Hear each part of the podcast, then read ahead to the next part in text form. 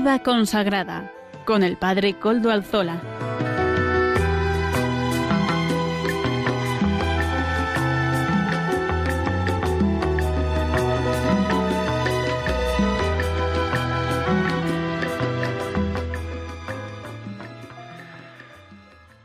Buenas tardes, hermanos, amigos y oyentes. Hoy es jueves y son las cinco de la tarde, una hora menos, en las Islas Canarias. Es por tanto la hora de vida consagrada en Radio María. Les saluda con sumo gusto Padre Coldo Alzola, Trinitario. Hoy emito de nuevo desde Algorta, Vizcaya, desde la parroquia del Santísimo Redentor parroquia que abro a todos ustedes y por la que pido que recen por las actividades parroquiales de las dos parroquias trinitarias de Algorta en las que un servidor es párroco. Además, como ya es conocido para los oyentes del programa, nos encomendamos al inicio del mismo al Beato Domingo Iturrate, nuestro patrono y protector, cuyas reliquias gozosos custodiamos en esta sede parroquial, en este templo parroquial. Saludo a quienes nos están ayudando en el control en Madrid. Germán, gracias a su servicio podemos emitir una vez más hoy que es día 3 de marzo de 2022, jueves después de, de, ceniza. Ayer comenzábamos la cuaresma con el miércoles de ceniza. Estas palabras bellas de Romano Guardini que ahora voy a leer nos recuerdan la hondura del gesto de poner algo de ceniza en nuestras mentes el teólogo Romano Guardini, inmemorial, intemporal, un clásico de la, de la teología del siglo XX, decía así, lo que el fuego en breves instantes hace, lo hace de continuo el tiempo con todos los seres vivientes. Con el gracioso helecho y el altivo gordolobo, y el pujante y vigoroso roble, así como la leve mariposa, como la, rauda golondrina, con la ágil ardilla y el lento ganado, siempre la misma cosa, ya de súbito, ya con despacio, por herida, enfermedad, fuego, hambre o cualquier otro medio, día de llegar en que se vuelca, vuelva ceniza toda esa vida floreciente. Del cuerpo arrogante, un tenue montoncito de ceniza, de los colores brillantes, polvo parduzco, de la vida rebosante de calor y sensibilidad, tierra mísera e inerte, aún menos que tierra, ceniza. Tal será también nuestra suerte, como se estremece uno al fijar la vista en la fosa abierta y ver junto a huesos descarnados una poca ceniza grisácea. Acuérdate, hombre, polvo eres y en polvo te has de convertir caducidad. Eso viene a significar la ceniza, nuestra caducidad, no la de los demás, la nuestra, la mía.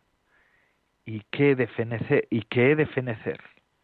Me lo sugiere la ceniza cuando el sacerdote al comienzo de la cuaresma, con la de los ramos un día verdeantes del último domingo de palmas, dibuja en mi frente la señal de la cruz diciendo memento homo, cuya pulvis es, et impulverem reverteris todo ha de parar en ceniza, mi casa, mis vestidos, mis muebles y mi dinero, campos, prados y bosques, el perro que me acompaña y el ganado que del establo, la mano con que escribo estas líneas y los ojos que las leen y el cuerpo entero, las personas que amé y las que odié y las que temí. Cuanto en la tierra tuve por grande y por pequeño y por despreciable, todo acabará en ceniza, todo. Qué palabras tan sabias, ¿verdad? Que nos sitúan ante la verdad de nuestras vidas. Todo acabará en ceniza. Gracias a Dios, que la cuaresma nos hará comprender que en medio de ese montón de cenizas, una luz esplendorosa, la hoguera verdadera que ha provocado esta ceniza, es la hoguera que encenderemos la noche de la vigilia pascual. Pero mientras tanto, piensa, piensa, pensemos, pienso, yo también, a mí también, me lo estoy diciendo, ¿eh? no solamente a ustedes, sino a mí también que me están oyendo de la radio, en la radio. Eh, a mí también me lo digo. Piensa que eres, vas a ser ceniza, pero verdaderamente el montón de ceniza ya late, ya late, ya se siente el rescoldo del fuego de la resurrección de Cristo. Y así, vamos a empezar el programa, que hoy viene un programa bien interesante, con dos entrevistas en directo. Hoy contaremos con la entrevista al obispo de León, don Monseñor don Luis Ángel de las Heras, obispo de León, vuelvo a decir, y presidente de la Comisión Episcopal de Vida Consagrada de la Conferencia Episcopal Española. Lo tendremos en esta voz de los pastores. Y con el inicio de la cuaresma también queremos ponernos al día eh, y la participación en el programa de don Ramón Navarro Gómez, director del Secretariado Episcopal para la Liturgia, nos hablará de la cuaresma, pero sobre todo de la Pascua, porque todo este tiempo que empezamos ahora es preparatorio para después la Pascua y Pentecostés. Así que esta va a ser la entrevista de hoy con don Ramón Navarro Gómez. Amaro Villanueva nos presenta como todas las semanas el espacio Música para Evangelizar. Y además estamos estudiando, seguimos estudiando la historia de la vida consagrada con el padre Antonio Bellella, claretiano del Instituto de Vida Consagrada de Madrid. Esto es la sección de formación del programa. Ya saben además que se pueden poner en contacto con este programa por medio del correo electrónico del mismo. Se lo recuerdo por si se les ha olvidado. Vida consagrada arroba radiomaria.es. Vida consagrada todo en minúscula y seguido arroba radiomaria.es. Ustedes pueden escribirme a él y yo mismo les contestaré. Recuerdo que nos pueden escuchar también por medio de los podcasts de la web. Ya saben ustedes que yo me bajé una aplicación al móvil que se llama Radio María Play. Bueno, pues lo, podemos escuchar la radio en cualquier momento. Además es facilísimo. Se baja al móvil, lo tienes en la pantalla, le das con el dedo. Ahora los smartphones son así. Le das con el dedo y además ahí tienes una pestaña que habla de los podcasts. Pues ahí pueden encontrar con mucha facilidad los podcasts, todos los podcasts de Radio María y también el nuestro que se sube semanalmente. Y así, sin más dilación, comenzamos con los contenidos del día de hoy, comenzamos poniéndonos en contacto con don Luis Ángel, saludando más bien, a don Luis Ángel de las Heras. Buenas tardes, don Luis Ángel. Buenas tardes, Padre Coldo. Buenas tardes, amigos oyentes, y feliz y santa cuaresma que os deseo a todos. Muchas gracias, don Luis Ángel. ¿Y qué tal tiempo hace por ahí, por León? Ahí pues dicen que hace afortunadamente llueve, Coldo, porque hacía mucho tiempo que no llovía y hacía falta un poco de lluvia, así que hoy tenemos lluvia en León. Es poco frecuente, aquí hay más sol que lluvia, pero hoy hay, lluvia. menos mal, menos mal, don Luis Ángel. Está bien que llueva, ¿verdad? Eso es bendición del cielo, la lluvia. Sí. Ha venido con la cuaresma con la cuaresma, con la cuaresma. Esto es, la cuaresma es mm, también lluvia de gracia, ¿verdad? Para, para el ser humano, para el cristiano, pues los campos también reciben esa gracia de la lluvia.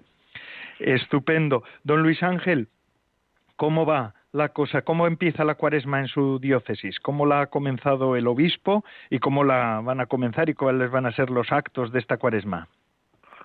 Bueno, pues como, como todo el mundo, hemos comenzado con la imposición de la ceniza ayer miércoles.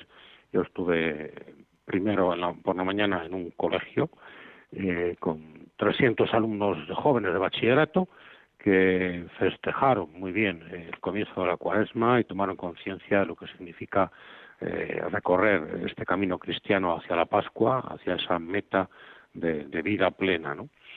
Para lo cual, pues, pues bueno, ayudados de esa oración que, como dice el Papa Francisco, no nos tenemos que cansar de hacer, porque es la que nos lleva a hacer el bien, que como él ha indicado este año en su mensaje para la cuaresma, pues esa, ese texto de, los Gálatas, no nos cansemos de hacer el bien, porque si no desfallecemos cosecharemos los frutos a su debido tiempo. Por tanto, mientras tenemos la oportunidad, hagamos el bien a todos. Pues bien, la cuaresma es un, un tiempo para crecer haciendo el bien y estos muchachos pues así lo vieron, ¿no? Una oración que si no se cansan les ayudará a hacer el bien. Hacer el bien que es dar limosna, es decir, ser generosos no solo con lo material, sino también con nuestro tiempo y nuestras cualidades al servicio de los demás, especialmente de los más necesitados, y, por supuesto, además de la oración y la limosna, el ayuno, el ayuno, la abstinencia de todo aquello que nos hace daño y que hace daño a los otros. Y, por supuesto, en estas circunstancias,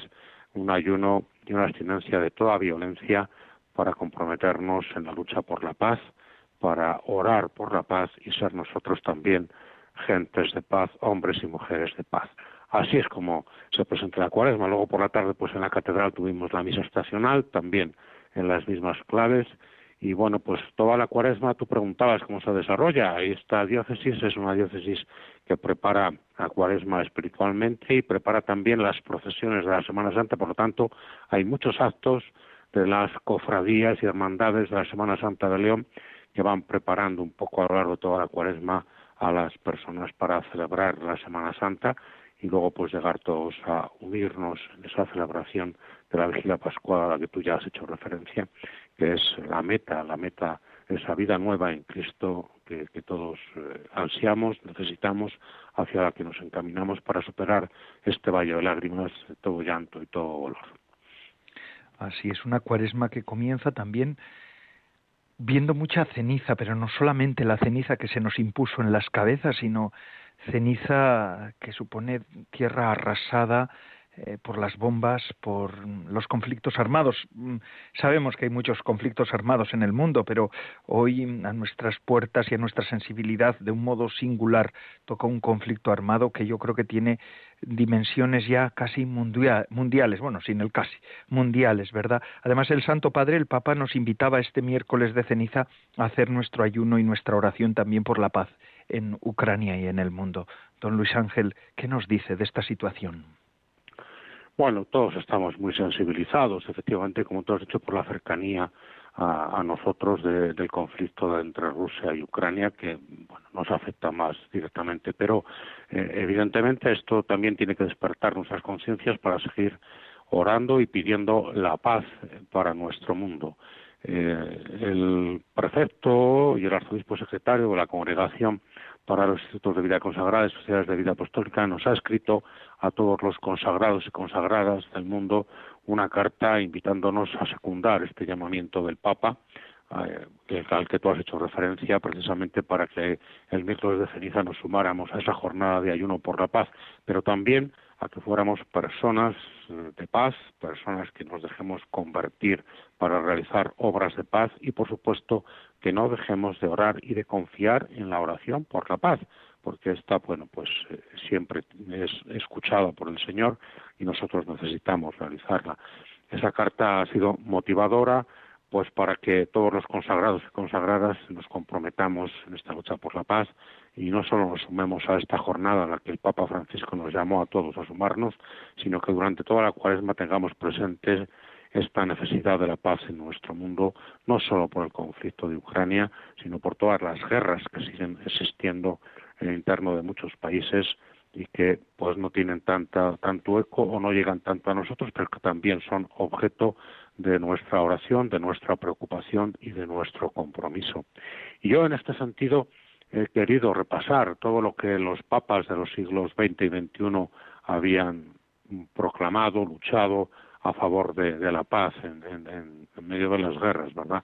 Y tenemos, tenemos una constante y es que todos los papas del siglo XX y de este comienzo del siglo XXI están abogando por la paz porque se han encontrado con, con conflictos muy serios, ¿no? empezando por el Papa San Pío X y Benedicto XV ante la Primera Guerra Mundial. San Pío X estaba al final ya de sus días en esta tierra cuando estalló la Primera Guerra Mundial, la Gran Guerra, que tuvo 10 millones de muertos y aquel conflicto fue para el Papa un golpe fatal. De hecho, algunos eh, decían que él fue en cierto sentido víctima de la guerra porque, porque murió, si la guerra comenzó en el verano de 1914, el Papa murió el 20 de agosto de 1914, San Pío X. Y enseguida Benedicto XV, pues empieza su pontificado, el 3 de septiembre es elegido eh, Benedicto XV sucesor de San Pedro, y eh, inmediatamente publica una encíclica para condenar el recurso a la guerra y para batallar por la guerra contra la guerra y a favor de la paz. ¿no? Y bueno, pues sí, sucesivamente Pío XI eh, avisa de los peligros de la extensión del, nazismo y, de todo lo que eso supone para amenazar la, estabilidad y la paz en, en, Alemania y en Europa.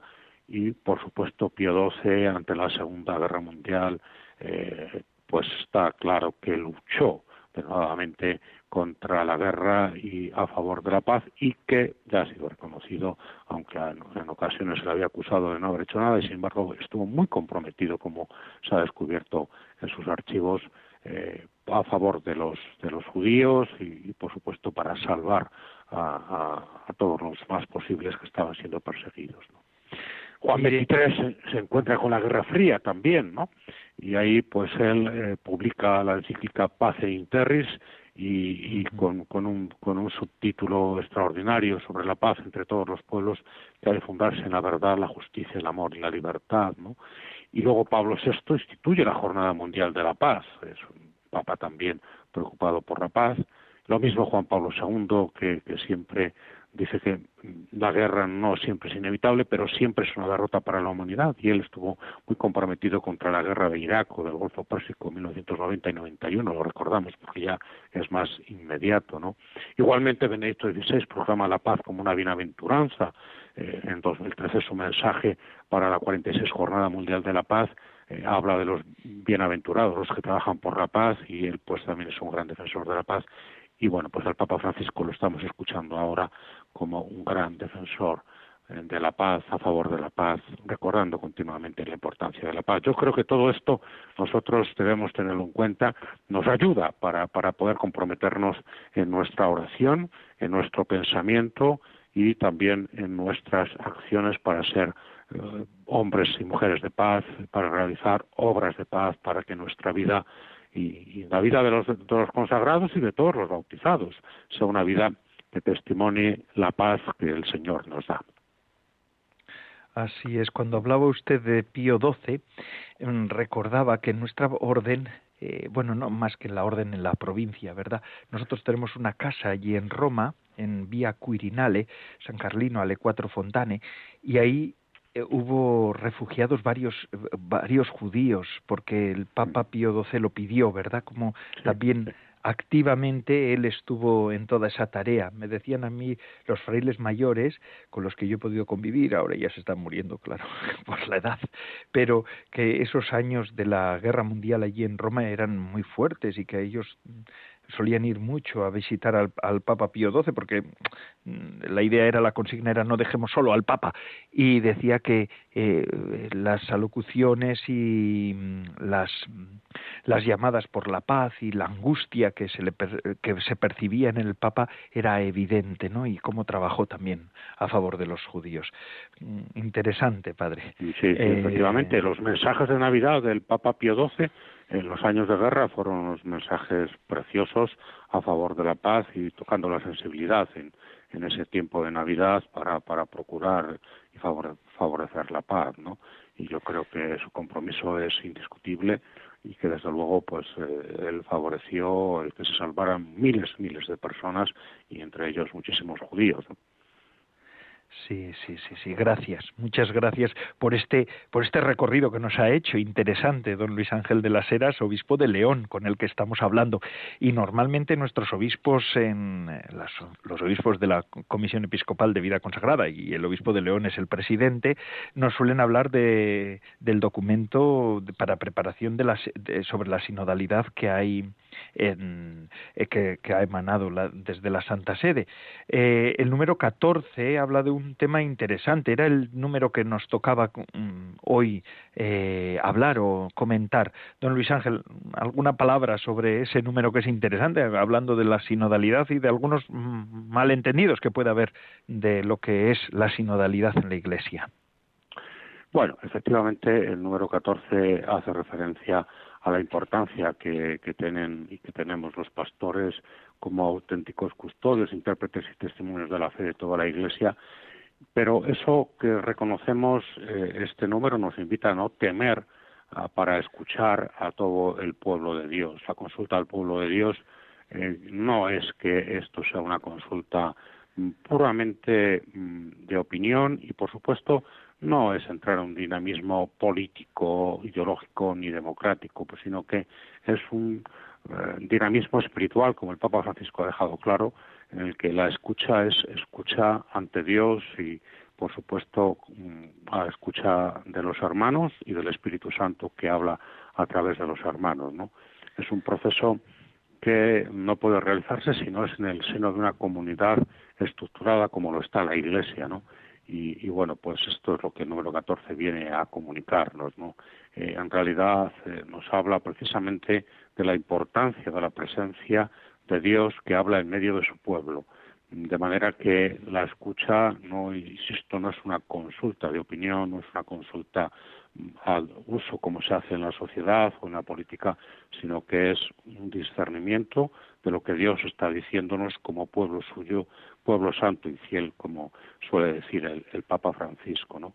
Y en este sentido, escuchar eh, pues a los hermanos como, como si Dios hablara a través de ellos, porque así es que Dios habla a través de ellos en este esta convocatoria delante del Espíritu, es lo que tenemos que hacer, ¿no?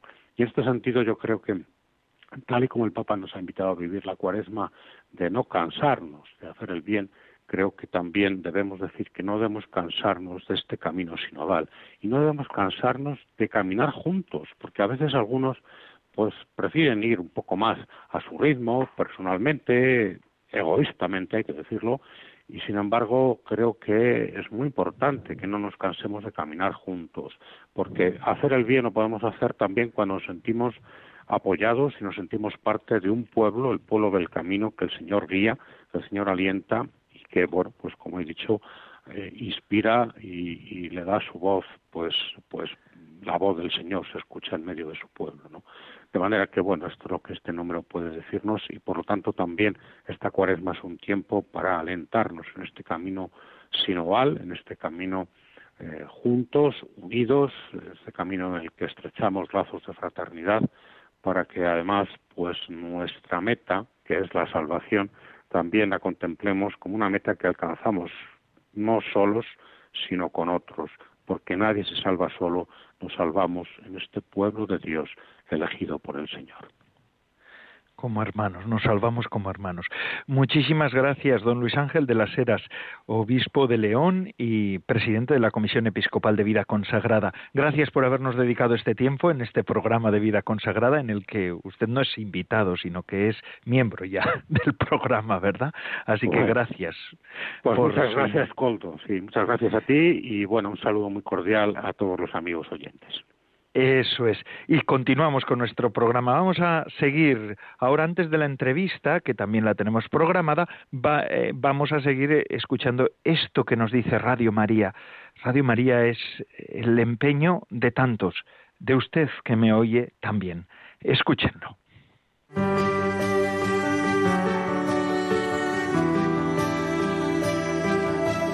Convertíos y creed la buena noticia decía Jesús al inicio de su vida pública.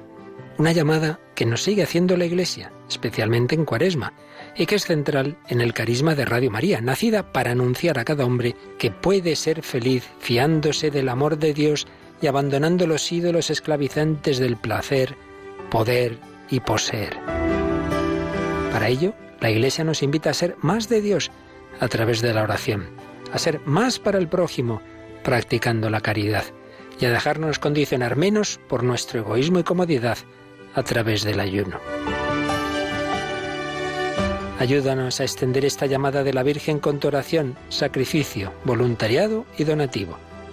Puedes informarte de cómo colaborar llamando al 91 822 8010 o a través de nuestra página web radiomaria.es. Radio María, instrumento de la Reina y Madre de Misericordia.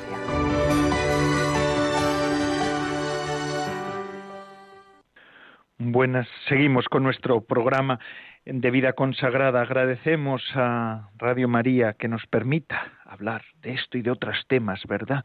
Por eso también este mensaje de Radio María. Gracias, don Luis Fernando de Prada director del, de Radio María. Y gracias también a todos los que componen la gran familia, o componemos la gran familia de Radio María. Y ahora les decía al comienzo del programa que tenemos otro invitado en directo. Él es don Ramón Navarro Gómez, eh, un sacerdote murciano, ordenado en el 98 de esa diócesis, párroco, ha sido párroco de varias parroquias, es liturgista, delegado de liturgia de la diócesis de Cartagena y canónico, canónigo prefecto de liturgia de la Santa Iglesia Catedral de Murcia. Además, en la Conferencia Episcopal Española es desde 2020 20, perdón, director del secretariado de la Comisión Episcopal para la Liturgia. Buenas tardes, don Ramón. ¿Qué tal está? Muy buenas tardes a todos. Muy bien, muchas gracias. Me alegro, don Ramón. Es un lujo tenerlo usted como invitado en nuestro programa de vida consagrada de esta tarde, porque hemos empezado la cuaresma. Ayer mismo empezábamos con el miércoles de ceniza y con esa invitación del Santo Padre a orar por la paz un día de ayuno y oración. Este, ¿qué, don Ramón, ¿qué sentido tiene el ayuno para la vida cristiana? ¿Cuál es lo que desde la tradición cristiana, desde la tradición más sana de la Iglesia, lo que el valor del ayuno? Bueno, pues tanto el ayuno como la limona y la oración, que tradicionalmente se les ha llamado las armas de la cuaresma, más que prácticas concretas que lo son y que, se concretan eh, de la forma que todos sabemos, son actitudes. Deberían corresponderse a actitudes interiores, la actitud del ayuno para salir un poco de nosotros mismos en este tiempo de conversión, la de la limona para fijarnos en la necesidad del hermano, la de la oración pues para acercarnos un poco más a Dios. En cualquier caso, es un, pues eso, un camino para descubrir a Dios, para descubrir al hermano, para descubrir cuál es mi propia vocación cristiana, que renovaremos en la Pascua, ¿verdad? Con esa renovación de las promesas bautismales en la vigilia pascual, para la que nos preparamos. Muy bien, muy bien. Así que estas prácticas nos ayudan a renovarnos. Y es que este año la liturgia del ciclo C, claro, las lecturas de los domingos, estamos en el ciclo C, también para la, cuaresma tiene un recorrido especial. Mm. ¿Cuál es el de este año? pues el de este año sí, el de este año está centrado en la conversión y en la misericordia. Diríamos que es la cuaresma más penitencial. La, lectura de los domingos de la cuaresma siempre empieza en el primer domingo con, la, las tentaciones del Señor, un poco descubriendo nuestras propias tentaciones y también, por desgracia, nuestras propias caídas y ayudándonos a levantarnos como un inicio de este camino. ¿no? En el segundo domingo de cuaresma, pues sería la transfiguración. En este caso escucharemos tanto tentaciones como transfiguración en la versión de Lucas. La transfiguración que nos habla ya de la gloria anticipadamente se nos dice a dónde vamos. Y luego ya los, domingos tercero, cuarto y quinto son los que inciden más en la conversión. El domingo cuarto es una palabra muy seria sobre la conversión. Y luego dos textos preciosos sobre la misericordia, la parábola del hijo pródigo el domingo quinto y la pecadora sorprendida, eh, sorprendida en adulterio, que es Evangelio de San Juan, en el domingo quinto. Luego ya llegará el domingo de Ramos y la Semana Santa. Interesante ese, ese camino de misericordia y perdón, ¿verdad? Esa, esa parábola del hijo pródigo es una parábola extraordinaria. El otro día me leía yo un comentario hablándome del comentando el cuadro del hijo pródigo de Rembrandt, ¿verdad? Que dice la misericordia engendra. Por eso, el, la, la, cabeza del hijo está en el vientre del padre, ¿no? En ese cuadro, como, como la misericordia que engendra al, al misericordiado, al perdonado. ¿No es así? Claro, claro porque esa conversión de la que hablamos, ese que nos saca del, del pecado y sus consecuencias, no viene de nuestro esfuerzo. Nosotros hacemos lo que podemos, pero lo fundamental es ese encuentro con la misericordia de Dios que es capaz de transformar el corazón del hombre. Y de eso se trata, de dejar hacer a Dios en nuestra vida y de experimentar esa misericordia. Qué bueno. Y todo esto desemboca en la vigilia pascual, que es, bueno, el triduo, ¿verdad? El triduo, que es toda una unidad. Así es, así es. el centro de nuestra fe, pues también es el centro de nuestra celebración. La muerte, del Señor el Viernes Santo, la sepultura el Sábado Santo y ya en la noche del Sábado Santo, ya domingo de resurrección, la vigilia pascual en la noche santa, todo ello precedido con un gran prólogo que es la misa la cena del Señor en el jueves santo. Pero todo como una unidad, efectivamente, son celebraciones que incluso en lo litúrgico, la misa del, del jueves santo empieza pero no acaba. Los oficios de la pasión ni empiezan ni acaban, o sea, se quedan ahí un poco como en suspenso, ¿no? Para que al final, en la, al final de la vigilia pascual se pueda despedir al pueblo, podéis ir en paz, aleluya, aleluya, y hayamos culminado todo ese camino que acabamos de empezar.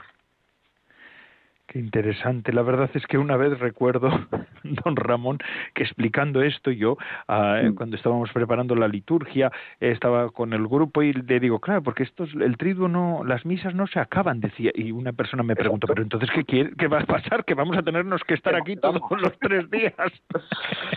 Sí, no, nos referimos a que no se despide la asamblea ni se da la bendición, sino que se queda un poco como en suspenso, como decir, bueno, mañana seguimos, pero no hemos acabado. De eso se trata. Mm. Qué bueno. Y la vigilia pascual nos abre a una cincuentena que es también casi como un solo día. Bueno, el solo día es en la octava, pero también todos los 50 días hablan de lo mismo. La cincuentena, sí. Es un, los padres de la Iglesia hablaban de la cincuentena como un espacio de inmensa alegría, un tiempo de inmensa alegría donde como si fuera un solo día se celebra la alegría de la resurrección. Es verdad que la cincuentena tiene esos primeros días, esa octava, donde se le daban a los recién bautizados las catequesis eh, después del bautismo, las catequesis que sean mistagógicas, ¿verdad? Pues el domingo primero de, segundo, perdón, de Pascua, aparte de ese domingo de la Divina Misericordia, se le llama domingo en albis, porque era cuando se quitaban las vestidas blancas después del bautismo, ¿no? Y todo eso culminando con dos grandes solemnidades, ¿no? La Ascensión y Pentecostés hacia el final de este tiempo, un poco abriendo lo que es el tiempo de la Iglesia que brota de la Pascua, además. Qué bueno. Así que en esos, en esos ocho días, de un modo particular, los, los bautizados, los neobautizados, estaban allí en la iglesia, iban a la iglesia todos los días y escuchaban, pues, eh, qué habían recibido en, en, el bautismo, ¿verdad? Exactamente, qué es lo que Dios había hecho con ellos. Se les explicaba un poquito, se les recordaba los ritos que habían vivido. Y mira, pues Dios ha actuado así. Cuando tú has entrado en el agua, pues ha muerto tu hombre viejo. Cuando has salido, ha brotado un hombre nuevo, que es el hombre de la gracia, etcétera, etcétera.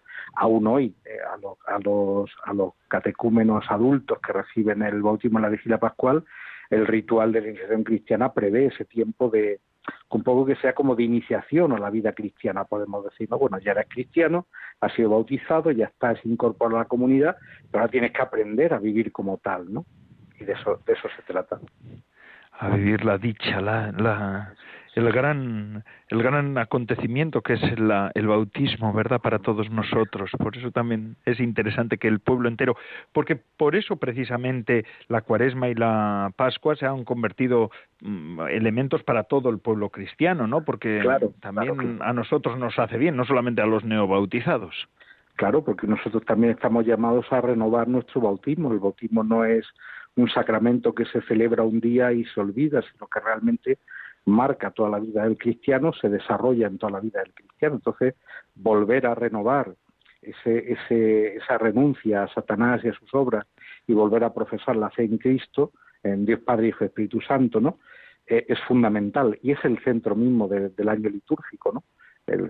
cosa que también hacemos cada domingo en la misa con el credo, pero claro, una vez al año lo hacemos de una forma pues con gran solemnidad en esta en este trido, en esta vigilia. Y todos estos 50 días los corona la fiesta de Pentecostés, que es una fiesta de origen judío, como la Pascua también, es decir, que son coincidentes con las fiestas judías. Igual esto es interesante también recordárselo al pueblo. Sí, sí, sí, claro. Eh, nosotros hemos hemos eh, asumido esos nombres que tenían las fiestas las fiestas judías, la Pascua, Pentecostés, porque fue precisamente en esa fiesta de Pascua donde Cristo es, entregado ¿no? y muere y resucita. Y en Pentecostés, 50 días después, la fiesta de las semanas, eh, cuando también había una, una gran cantidad de gente en Jerusalén peregrinando, es cuando, cuando bueno, y se ponían esos fuegos en el templo, es cuando el fuego que es, la, es el Espíritu Santo desciende sobre los apóstoles y ellos salen eh, con, un, con un ánimo renovado a proclamar a Cristo a proclamar a Cristo que es la luz del mundo, a que, eso, esas luces que se encendían por toda la ciudad y especialmente en el templo, pues de alguna manera representaban sin saberlo. Pero es verdad, nuestra, celebración, nuestra fe hunde sus raíces en el Antiguo Testamento, en el pueblo de Israel, y es muy interesante también conocer todo esto. Claro, porque nos hace entender cómo la fe cristiana es plenitud de aquello que había estado en ciernes en todo el Antiguo Testamento y en todo el pueblo de Israel. Sí, sí, que ha sido una preparación querida por Dios para, dice la carta a los Gálatas, ¿no? Llegado el momento, llegada la, en la plenitud de los tiempos, carta a los hebreos, mejor dicho, eh, es cuando, eh, bueno, Cristo ya se encarna y lleva a plenitud esa obra, esa obra salvífica, esa obra de, mostrarnos ese amor que Dios nos tiene. Qué hermoso. La verdad es que poder vivir la liturgia Hombre, en plenitud, en plenitud la celebraremos en el cielo cuando estemos cara a cara con el Señor, ¿verdad? Pero, digo, poder celebrar la liturgia de, una manera más mm, hmm. eficiente, los cristianos tomándonos conciencia de lo que se celebra con las lecturas de diario, con la liturgia en sí, con todos los gestos, con todas las celebraciones, es verdaderamente una catequesis y una espiritualidad. Mm, eh, la liturgia no deja de ser escuela de espiritualidad, ¿no? Lo es. De hecho, eh, eh, el otro día presentamos un libro de un, sacerdote de Getafe, Jesús Folgado, se llama Rezar con la liturgia, y es una invitación a coger los textos de la liturgia y que esos sean fuente de espiritualidad. Es que tienen una, una profundidad tan grande, especialmente los de, los de la Semana Santa, los del Pascual, tiene una profundidad tan enorme que deberíamos aprender a rezar con ellos, que realmente fueran una, una fuente de, nuestra vida espiritual y de nuestra oración. Porque ahí está la riqueza, la fe de la Iglesia transformada en plegaria. De hecho, lo hacemos con los salmos en la liturgia de las horas, ¿no? Pero aparte de eso, pues las oraciones colectas, los prefacios y tantas otras cosas que a veces pueden pasar sin pena ni gloria, realmente son tesoros de la Iglesia. Así es, así es. La verdad es que cada cosa en su tiempo, ¿verdad? A veces, muchas veces en las parroquias, yo soy párroco también, eh, pues eh, uno encuentra reticencias. Te dicen, pero padre, ¿para qué vamos a quitar las flores? ¿Por qué vamos a quitar? ¿Por qué no vamos a cantar? ¿Qué significa esto de todo tiene su sentido? Todo, todo tiene su sentido y está muy bien pensado porque es la tradición de la Iglesia la que lo ha ido pensando y la que nos ofrece la mejor manera de celebrar el misterio de la fe y si en un momento dado nos tenemos que privar de la aleluya, de las flores y de la música, pues eso incluso nos provoca incomodidad. Pero claro, esa incomodidad tiene su sentido, porque es la incomodidad del que está anhelando que llegue ya la Pascua, que nos pone en tensión. Claro, claro, y es que es importante, es importante leer todas las lecturas de las misas y ahora, bueno, pues hay muchas publicaciones que nos, y además muchas de Internet y de los móviles, los móviles ya son un, un buen aliado para poder leer las lecturas de diario, algún comentario, alguna cosa más cercana, ¿verdad?, que nos acercan, pues la riqueza de la liturgia, que es al fin y al cabo, pues la, liturgia, la riqueza de la vida de la Iglesia, Padre. Así es. Dentro de muy poco tiempo, si se me permite hacer un poco de publicidad, ¿verdad? Va a estar disponible en unas semanas el Misal de los Fieles, que, publicado por la Conferencia Episcopal, por libros litúrgicos y la BAC, pues con todas las lecturas, con algún comentario también, con todos los textos de la misa, ese misal que echamos tanto de menos, ¿no? Desde que desde que salió la nueva traducción y la traducción antigua pues ya no está desfasada, pero pues ya está preparado y, y, va imprentado. Hoy hoy creo que ha ido imprenta de hecho, que Va a ser bueno. interesante. Mm. Porque se ha hecho un esfuerzo grande por la renovación de los libros litúrgicos en España ya, ya está todo organizado. Pues gracias, muchas gracias por queda mucho por, Queda mucho por hacer todavía, pero bueno, el misal está y los leccionarios están, con lo cual eso, ya es un, un, paso enorme. Ahora vamos con los rituales y culminaremos, si Dios nos da salud, con la liturgia de las horas. Eso es, porque la liturgia de las horas, nosotros seguimos todavía con los libros. Además, lo que ocurre, lo que ocurre es que todavía tendremos que seguir. Sí, lo que ocurre es además es una cosa curiosa en las comunidades, porque cada uno hemos comprado nuestros breviarios en diferentes tiempos, entonces algunos hay algunas leves modificaciones. Sí, es verdad, es verdad. Pero bueno, de momento paciencia porque porque se está haciendo una renovación importante desde Roma para sobre todo por las lecturas del oficio divino, del oficio de lectura, perdón, para que haya un doble ciclo, que no sea el mismo ciclo todos los años, y en cuanto lo tengamos, ah, qué bueno. claro, en cuanto lo tengamos, pues nos pondremos a la tarea de traducir y de publicar en cuanto antes como un servicio a la, a la, comunidad cristiana, evidentemente a la vida religiosa especialmente, porque tienen en el carisma pues está el oficio divino, pero también pues para toda la para toda la Iglesia.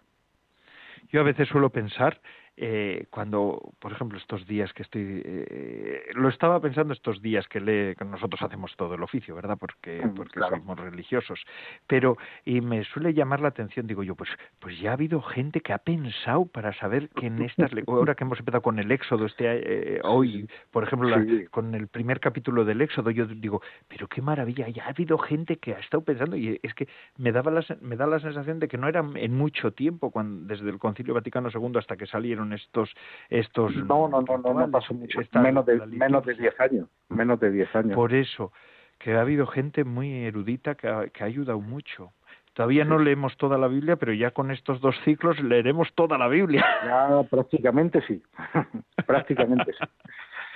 Estupendo. Pues muchísimas gracias por ponernos al día, eh, don Ramón Navarro, director del Secretariado de, Liturgia de la Conferencia Episcopal Española. Gracias por hacernos este hueco en su agenda y, también pues por podernos dar a conocer todas estas cosas, también las novedades, eh, que también son interesantes. Muchísimas gracias. Estamos muy agradecidos de que pueda participar aquí en el programa de Vida Consagrada. Don Ramón. Cuando queráis, encantado y nada, feliz Pascua. Feliz Pascua de Resurrección, así sea para usted también. Y nosotros seguimos con nuestro programa, queridos oyentes. Ahora vamos a escuchar a Amaro Villanueva eh, con su sección Música para Evangelizar. Adelante, Amaro.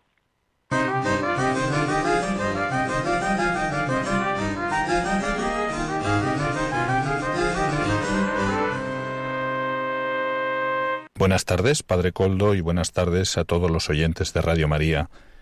Hoy en la sección de Música para Evangelizar escuchamos la canción titulada La oración de Carlos Fones. Lo escuchamos.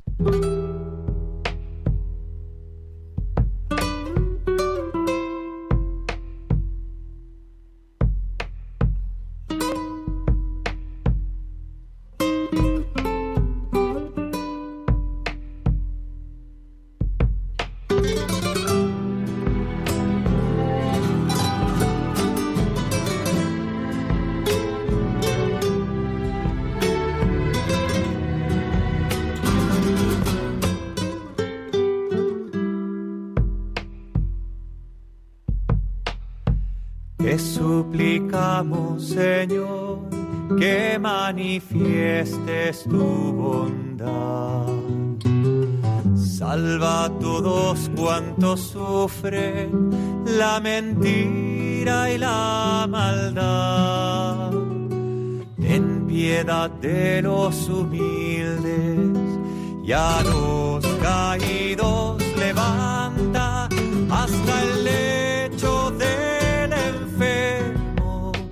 acerca tu mano santa, entra en la casa del pobre y haz que su rostro sonría para el que busca trabajo, sé tu fuerza y compañía.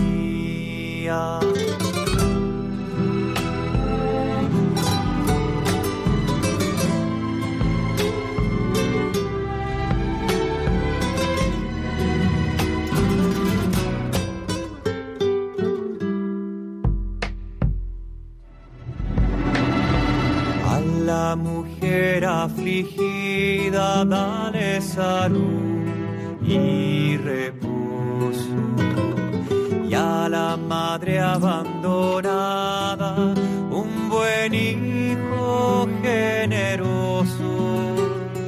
Encuéntrale tú el camino al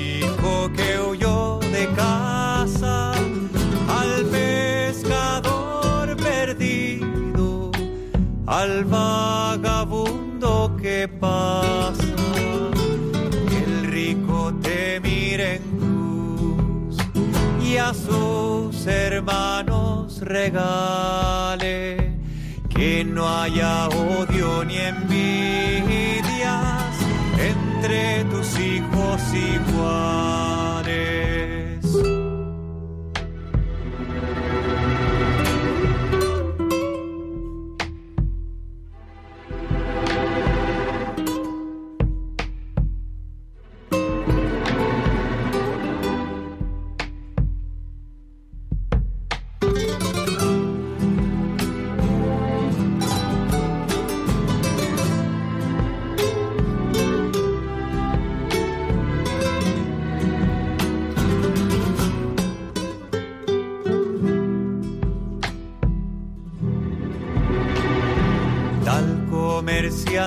Justicia al poderoso humildad. A los que sufren paciencia y a todos tu caridad. Venga a nosotros tu reino, perdona Muchas gracias, Amaro Villanueva, y esta música para evangelizar. Como nos dice, este ritmo ya sabía cuaresma, ¿verdad? y así ha sido. Vamos a seguir ya con nuestro programa y con la última sección que nos queda, la de formación. El padre Antonio Bellella sigue con su curso de, sobre la historia de la vida consagrada. Adelante, padre Antonio. Muy estimados oyentes de Radio María, buenas tardes. Hoy continuamos con nuestro curso de Historia de la Vida Consagrada. Y antes de empezar, una vez más, os agradezco vuestro seguimiento y atención de este curso, estas sencillas indicaciones que nos ponen en contacto con la historia de la vida consagrada, particularmente con los movimientos, los protagonistas y las dinámicas que a lo largo de los siglos la vida consagrada ha llevado. Y conociéndolas sabemos que podemos amar más la vida consagrada y caer en la cuenta de la acción de Dios en la Iglesia y en la sociedad a través de quienes, como consagrados, como monjes, han llevado adelante proyectos de innovación, proyectos de crecimiento, proyectos sobre todo de anuncio del Evangelio y presencia de Dios en medio del mundo.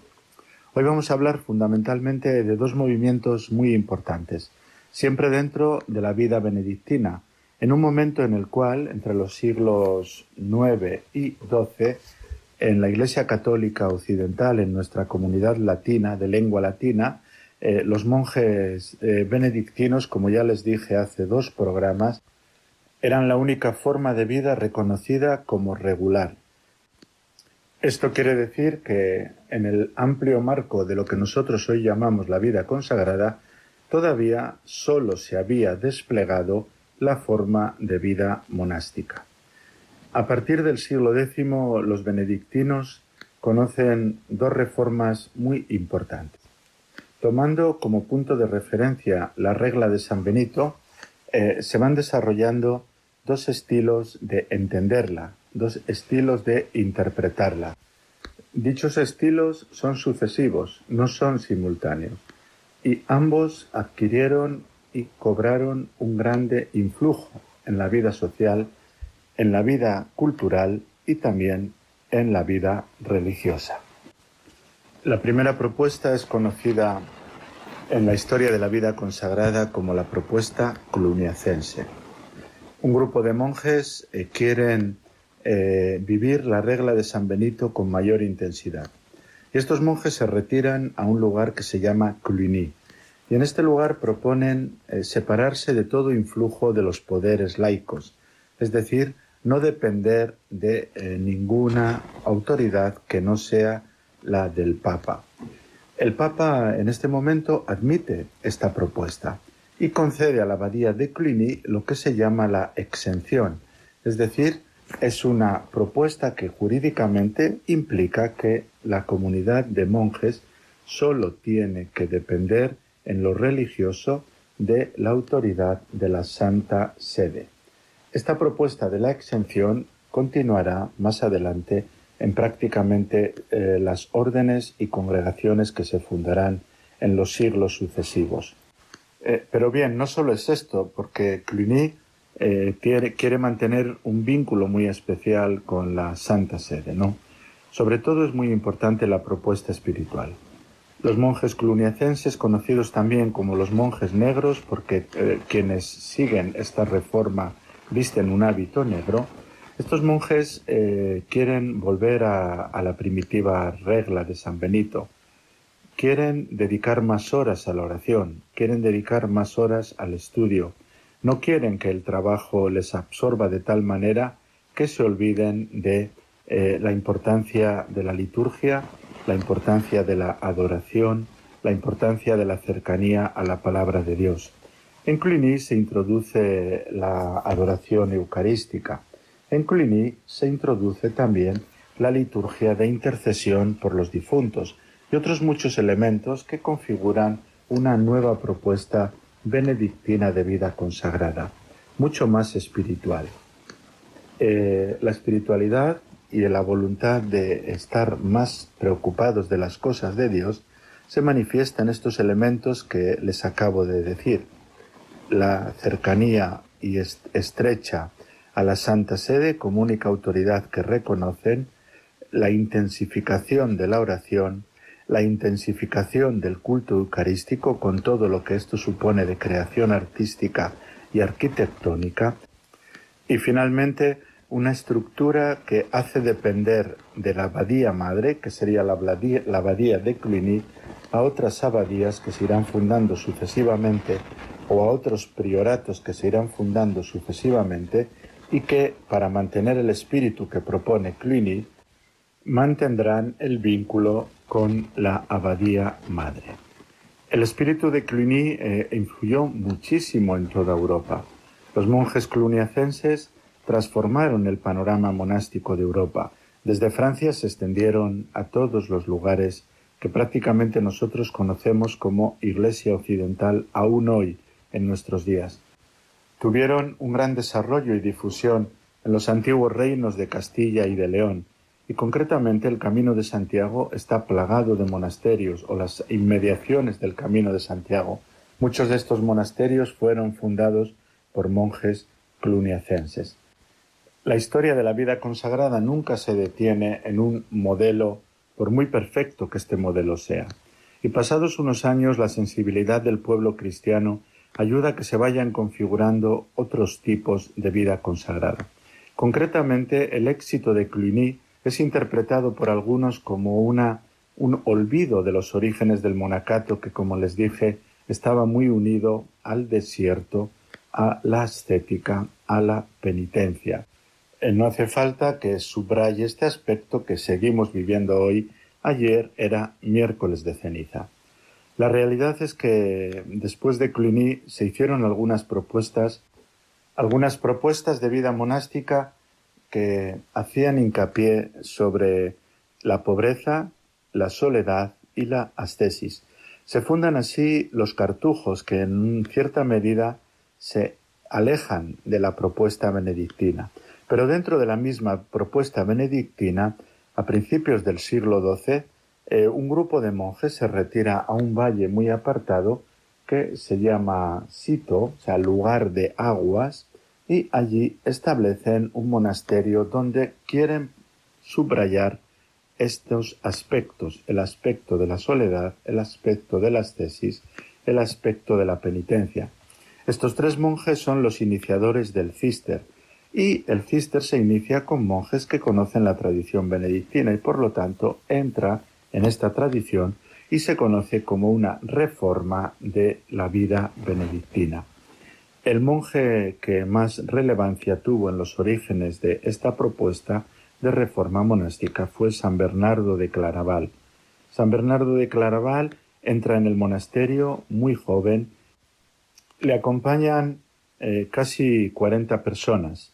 Son todos hombres jóvenes que quieren servir a Dios, que quieren entregarse a Dios en la vida monástica, en la vida de soledad, en la vida de perfección. Con este grupo, a partir de ellos, se establece todo un nuevo movimiento de reforma de la vida benedictina. Los cistercienses tienen varias particularidades, les digo solo tres. La primera, unas constituciones comunes, de suerte que siempre mantienen una relación muy cercana de las abadías entre sí. La segunda, una voluntad de religiosidad más profunda, que eh, prescinde de elementos que no son absolutamente necesarios. Por eso son fundamentales en la construcción de un nuevo estilo artístico, que es el gótico primitivo, que luego derivará en las grandes catedrales góticas. Y la tercera y última es la voluntad de un servicio divino que no sea interrumpido por nada, con lo cual van creando un grupo de monjes que dentro del mismo monasterio cada vez se dedicará más a la oración. Muchas gracias, continuaremos la próxima semana.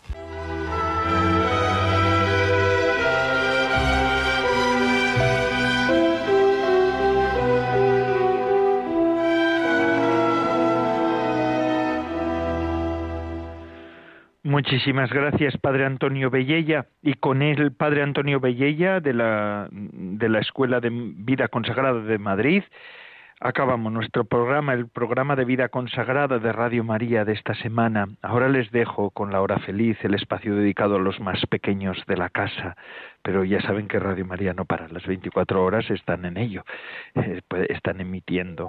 Se despide de todos ustedes, Padre Coldo Alzola, Trinitario, recen por mí, yo lo hago por ustedes. Hasta la semana que viene, si Dios lo quiere.